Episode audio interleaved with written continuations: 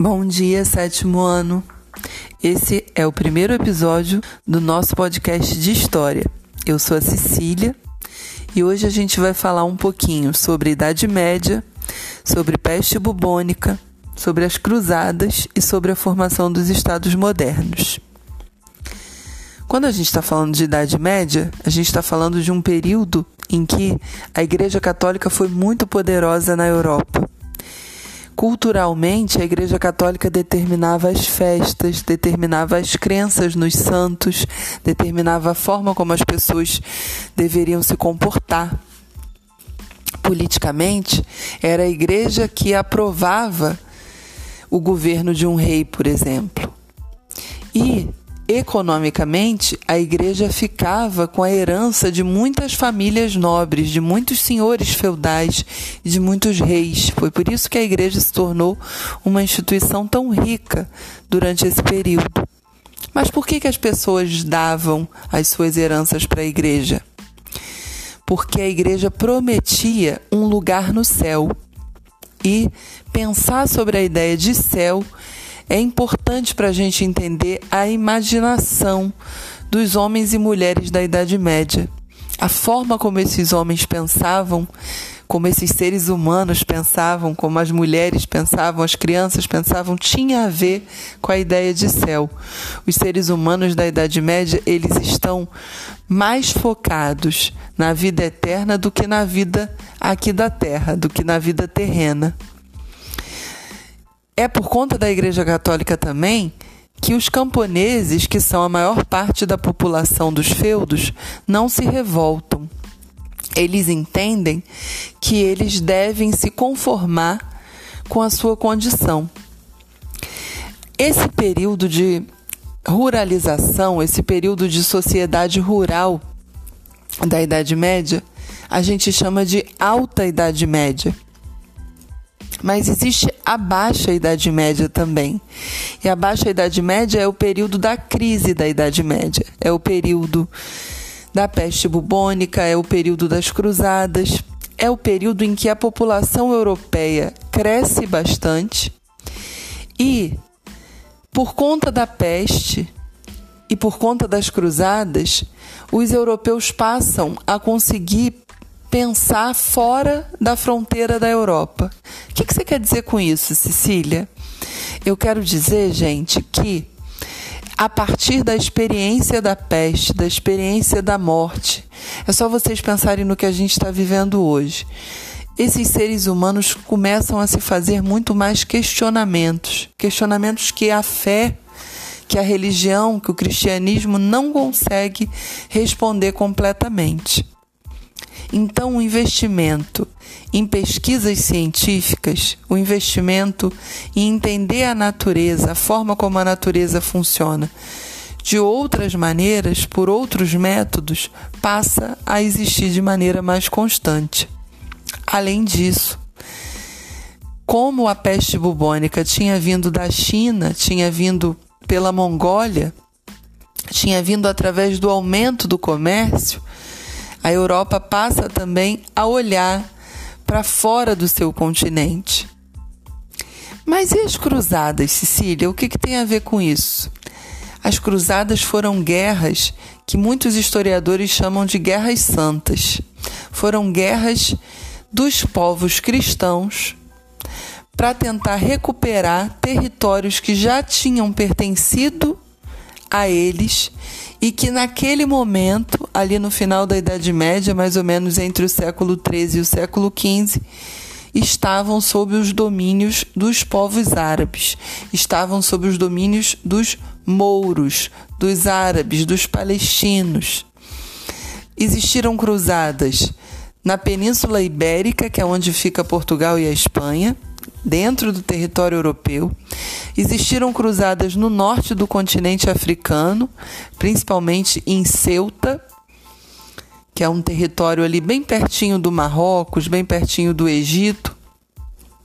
E existiram cruzadas aonde fica Jerusalém, aonde fica hoje Israel. As cruzadas foram importantes para os seres humanos também olharem para fora do continente europeu. E é por conta das cruzadas, do renascimento comercial e da peste bubônica que vai acontecer o processo de centralização do poder nos reis.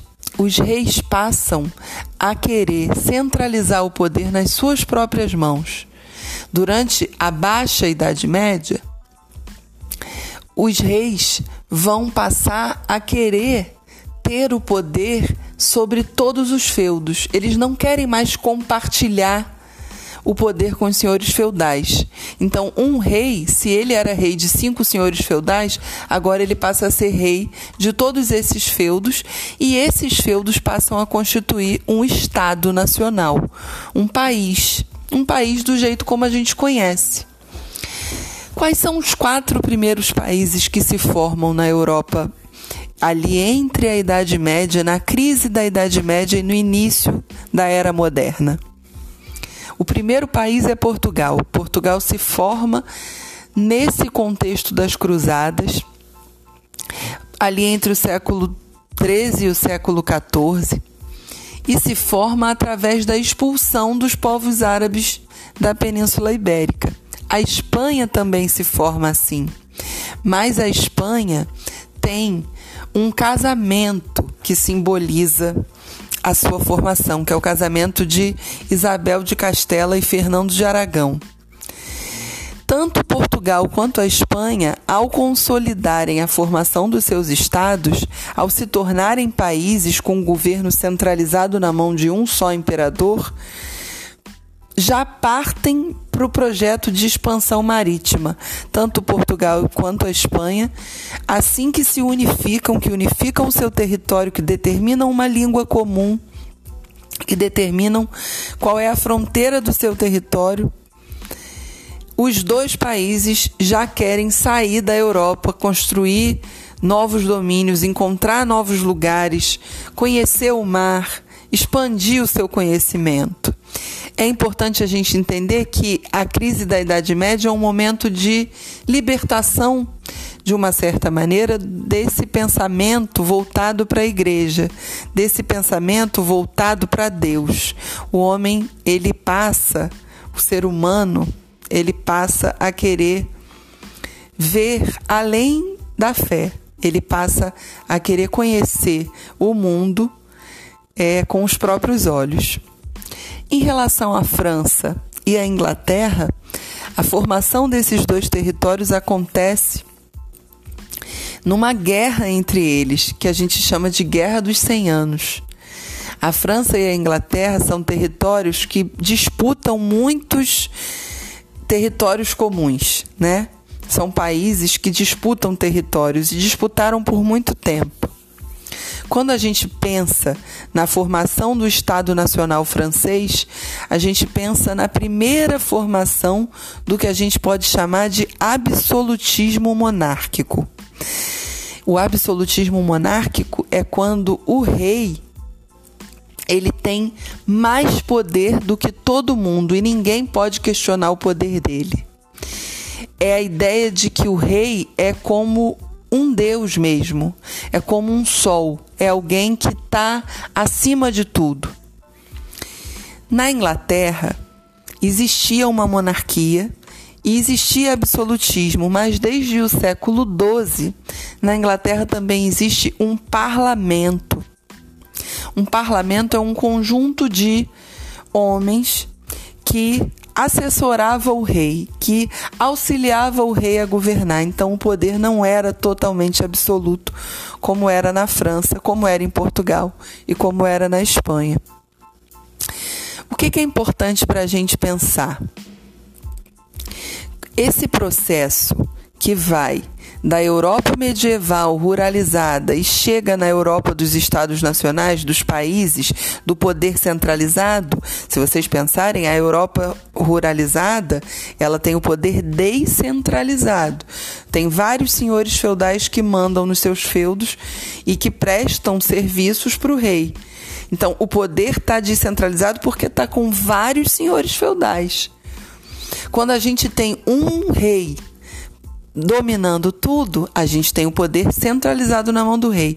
O processo que leva da Idade Média até a Idade Moderna e da descentralização do poder até o absolutismo, até a formação dos estados nacionais, a formação dos estados modernos, esse processo ele envolve o comércio, ele envolve, envolve o surgimento de comerciantes. Os comerciantes são muito importantes para a gente entender a mudança da Idade Média para a Idade Moderna. Porque os comerciantes, eles eram, na sua origem, camponeses. Eles eram camponeses que não podiam questionar a ausência de privilégio nas suas vidas. Mas, conforme eles foram se destacando, conforme eles foram construindo um patrimônio, conforme eles foram tendo poder econômico, ou seja, conforme eles foram enriquecendo, eles foram se destacando dos outros camponeses e foram ascendendo socialmente. Surge por conta do aumento do comércio, do aumento da necessidade de consumo daquela sociedade, é, surge uma nova classe social, que não é a nobreza, que não é o camponês, que não é o clero, é a burguesia. A burguesia é a classe social que tem origem nos camponeses, mas que se torna comerciante. São os pequenos artesãos que vão passar a vender a sua produção.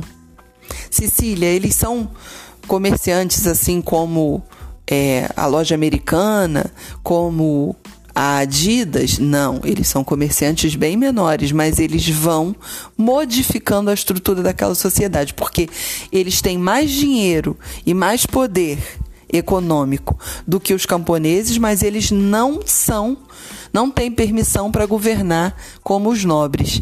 Eles ficam entre os camponeses e os nobres. E nesse processo de formação dos estados nacionais, os nobres vão se unir com os camponeses. Desculpa, os nobres vão se unir com os burgueses vão se unir com essa burguesia que é formada por comer dinheiro que não podia governar. Os nobres vão se unir com eles para criar um bom exército para proteger suas fronteiras, para instituir uma ordem de país nos seus territórios. Então a gente é, precisa entender que a formação dos Estados nacionais europeus ela se dá a partir da aliança da nobreza com essa nova classe social que vai surgir, que é a burguesia. Bom, esse é o nosso podcast de hoje e eu queria deixar algumas reflexões para vocês. Eu queria que vocês tentassem pensar um pouquinho sobre o significado da burguesia atualmente. Quando a gente fala que uma pessoa é burguesa, será que é o mesmo significado da burguesia lá na formação dos estados modernos? Acho que não. O segundo ponto que eu queria pensar com vocês é como será que a Igreja Católica lidou, eh, reagiu ao surgimento da burguesia? Porque a partir do momento que um burguês cresce, ascende socialmente, será que os outros camponeses não vão querer também crescer e não vão se revoltar e não vão ter o desejo de ser maiores e não vão ser menos conformados? Vamos pensar sobre isso juntos. Estou deixando esse podcast para vocês e umas atividades lá no Classroom. Até a próxima semana, quer dizer, até a quinta-feira. Um beijinho para vocês. Tchau!